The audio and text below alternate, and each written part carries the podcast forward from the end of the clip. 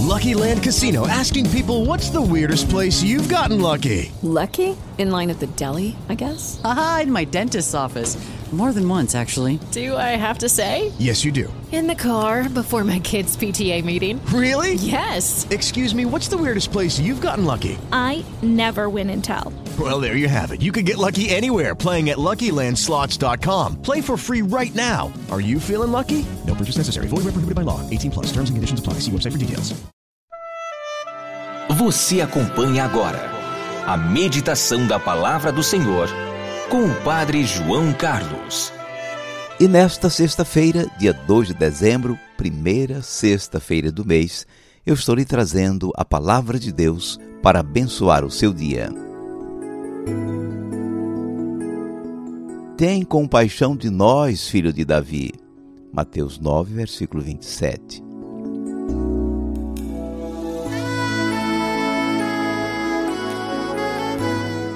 Texto de hoje conta a história de dois cegos que seguiram Jesus gritando por ajuda. Chegando à casa, eles tiveram uma conversa com ele. Jesus lhe tocou os olhos e eles ficaram curados. O mestre lhes pediu para não saírem espalhando o fato, mas foi perdido. Eles saíram falando para todo mundo. O Evangelho não tem interesse em ficar contando milagres de Jesus de qualquer jeito. Não é um testemunho, entre aspas, para chamar clientes para o próprio empreendimento religioso, como nós vemos hoje no rádio e na televisão. A narração dos milagres são catequeses sobre Jesus e o nosso encontro com ele. É assim que vamos olhar para esse texto como uma catequese sobre a fé. Fé por que eu falei fé? Porque as histórias de cegueira física no Evangelho são particularmente formas de falar da cegueira espiritual, da resistência, da incompreensão diante da pessoa de Jesus ou do projeto de Deus. Cegueira, nesse sentido, representa a falta de fé. Para confirmar essa compreensão, basta lembrar que, segundo o texto de Isaías que Jesus leu na sinagoga de Nazaré, dar vista aos cegos era um dos sinais da salvação trazida pelo Messias. Afinal, quem são os cegos? Ou melhor, quantos são os cegos? Sua resposta, por favor? Quantos são os cegos dessa história? Dois, precisamente. Lembre-se do início do Evangelho de Mateus. Jesus chamou primeiro dois irmãos, André e Simão. Depois chamou mais dois, Tiago e João. E na história do filho pródigo, o pai tinha dois filhos. E o outro pai falou com seus dois filhos para irem trabalhar na sua vinha. E na cruz havia dois ao lado de Jesus, crucificados também eles. Eu só posso pensar nesses dois cegos como discípulos. E discípulos são os que receberam o convite para seguir Jesus e puseram-se a caminho com ele. Por falar nisso, escute bem o que está escrito. Dois cegos começaram a segui-lo. E, diferentemente de outro cego que Jesus parou para atendê-lo, esses seguiram Jesus até a casa dele. E foi dentro de casa que eles se aproximaram de Jesus e conversaram com ele. Segmento, caminho, casa são indicações da condição de discípulos. Então a história dos cegos é uma representação dos discípulos. E quando falamos de discípulos, não estamos falando só dos doze apóstolos, estamos falando das centenas de homens e mulheres que tinham Jesus como referência e até muitos deles andavam com ele. E qual é a catequese sobre a fé que há nesse texto? Bom, vamos pelo menos recolher três lições. A primeira, a fé nos põe no caminho de Jesus e vai se firmando a cada passo. Os dois eram cegos e começaram a seguir Jesus, gritavam por compaixão. É no caminho que a fé vai se firmando, se aclarando, se consolidando. Lembra a história dos dez leprosos? Foi no caminho, indo para Jerusalém, que eles se deram conta que estavam curados. A fé vai crescendo no caminho que eu vou fazendo com Jesus. A segunda lição. A fé nos leva para a comunidade. Os cegos entraram na casa de Jesus, que é a casa de Pedro e de André. Na intimidade da casa, eles se aproximam de Jesus. É a comunidade que nos proporciona essa aproximação com Jesus, essa intimidade com Ele. Os cegos discípulos são acolhidos na família de Jesus, na sua casa, na sua comunidade. A terceira lição. A fé é aprofundada num diálogo esclarecedor que nós chamamos de catequese. Jesus dialoga com os dois, pergunta se acreditam nele, eles respondem que sim. Jesus toca nos olhos deles e diz que seja feito conforme a sua fé. E os olhos deles se abriram. Isso nos faz lembrar aqueles dois discípulos de Emaús Após a catequese que Jesus fez no caminho, ceando com eles, fez os gestos da última ceia. Àquela altura, seus olhos se abriram. Eles viram Jesus ressuscitado. Devíamos até falar de catequese e liturgia, mas não vamos complicar.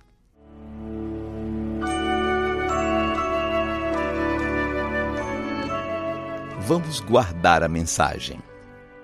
Você e eu somos os cegos. Mesmo com uma fé incompleta e frágil, começamos a seguir Jesus. Somos testemunhas que nossa fé vai se fortalecendo à medida em que vamos caminhando com Ele. O caminho nos leva à sua casa, à sua comunidade, na qual somos acolhidos. A comunidade nos comunica a verdade sobre Jesus e celebra conosco a sua obra redentora. Na comunidade, os nossos olhos se abrem e nos fazemos seus missionários, espalhadores de sua mensagem. Nosso testemunho não é que ele está operando milagres. Ele não está interessado nesse tipo de propaganda. Testemunhamos que o encontramos, que somos um milagre dele. Éramos cegos e agora vemos. Vivemos iluminados pela fé. Tem compaixão de nós, filho de Davi. Mateus 9, versículo 27.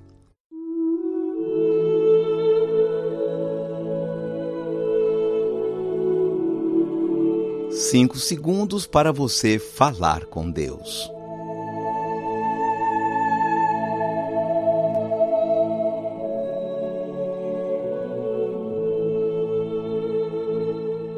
Senhor Jesus, a história dos dois cegos é a nossa história. A cegueira física é uma representação da nossa cegueira espiritual. Com uma fé ainda frágil, nós nos colocamos no teu seguimento, respondendo ao teu chamado para sermos teus discípulos. É na caminhada contigo que a nossa fé vai se robustecendo e a fé nos leva à comunidade, à vida de comunhão contigo e com os irmãos. Na catequese e na celebração, vemos com clareza sempre crescente o projeto do Pai que se realiza em ti e a nossa vocação de filhos e filhas de Deus. De toda forma, Senhor, estamos sempre necessitados de tua misericórdia. Por isso, continuamos a te pedir: tem compaixão de nós, filho de Davi. Seja bendito o teu santo nome, hoje e sempre. Amém. Por favor, incline um pouco a sua cabeça, vou invocar a bênção de Deus sobre você. O Senhor te abençoe e te guarde. O Senhor tenha misericórdia de ti. O Senhor te dê a paz. E te abençoe o Deus Todo-Poderoso, Pai e Filho e Espírito Santo. Amém.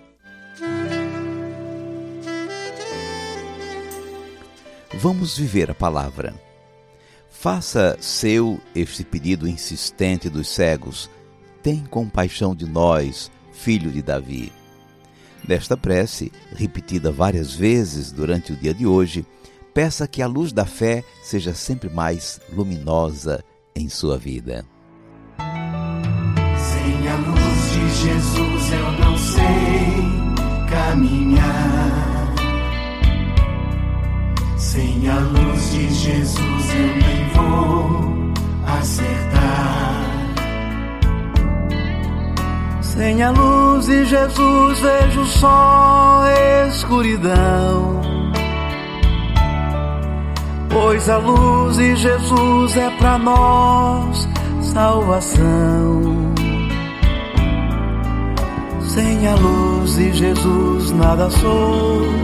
Sem a luz de Jesus, sem amor, sem Jesus eu não sei viver.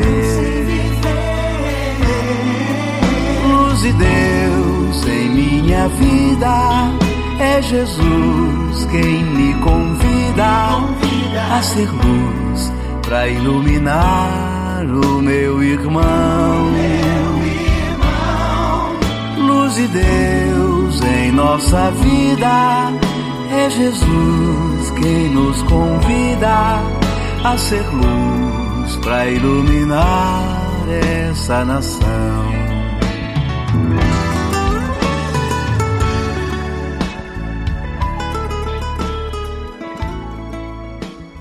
Sua bênção, Padre João Carlos. Eu sou a Terezinha, aqui de Tuiutaba, Minas Gerais. Sou catequista, sou ministra de Eucaristia. Participo aqui na comunidade da Paróquia São João Batista, na Capela Nossa Senhora Rosa Mística. Eu, quando jovem, né? Porque hoje eu já estou com 57 anos. Quando jovem, eu participava do grupo de jovem, era é um grupo muito ativo, onde a gente estava sempre presente nas reuniões das comunidades eclesiais de base. Hoje eu vejo a participação dos jovens é, com menos compromisso.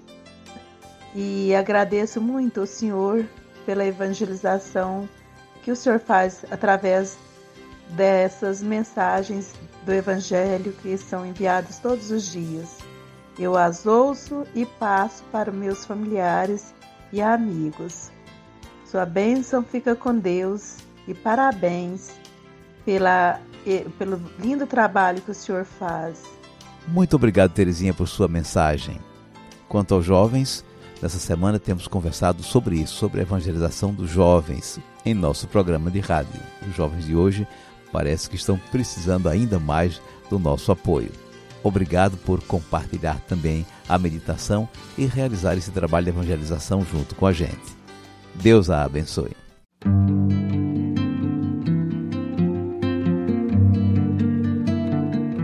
Neste mês de dezembro, faço show no Recife, na festa do Morro da Conceição, no dia 7, em Monteirópolis, Alagoas, no dia 9, em Ibimirim, Sertão Pernambucano, dia 11, em Cruz de Rebouças, Igaraçu, dia 13, em Morro do Chapéu, Bahia, no dia 30, e em Lençóis, também na Bahia, no dia 31.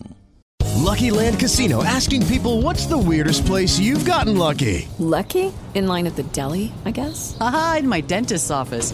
More than once, actually. Do I have to say? Yes, you do. In the car before my kids' PTA meeting. Really? Yes. Excuse me, what's the weirdest place you've gotten lucky? I never win and tell. Well, there you have it. You can get lucky anywhere playing at LuckyLandSlots.com. Play for free right now. Are you feeling lucky? No purchase necessary. Void where prohibited by law. 18 plus. Terms and conditions apply. See website for details.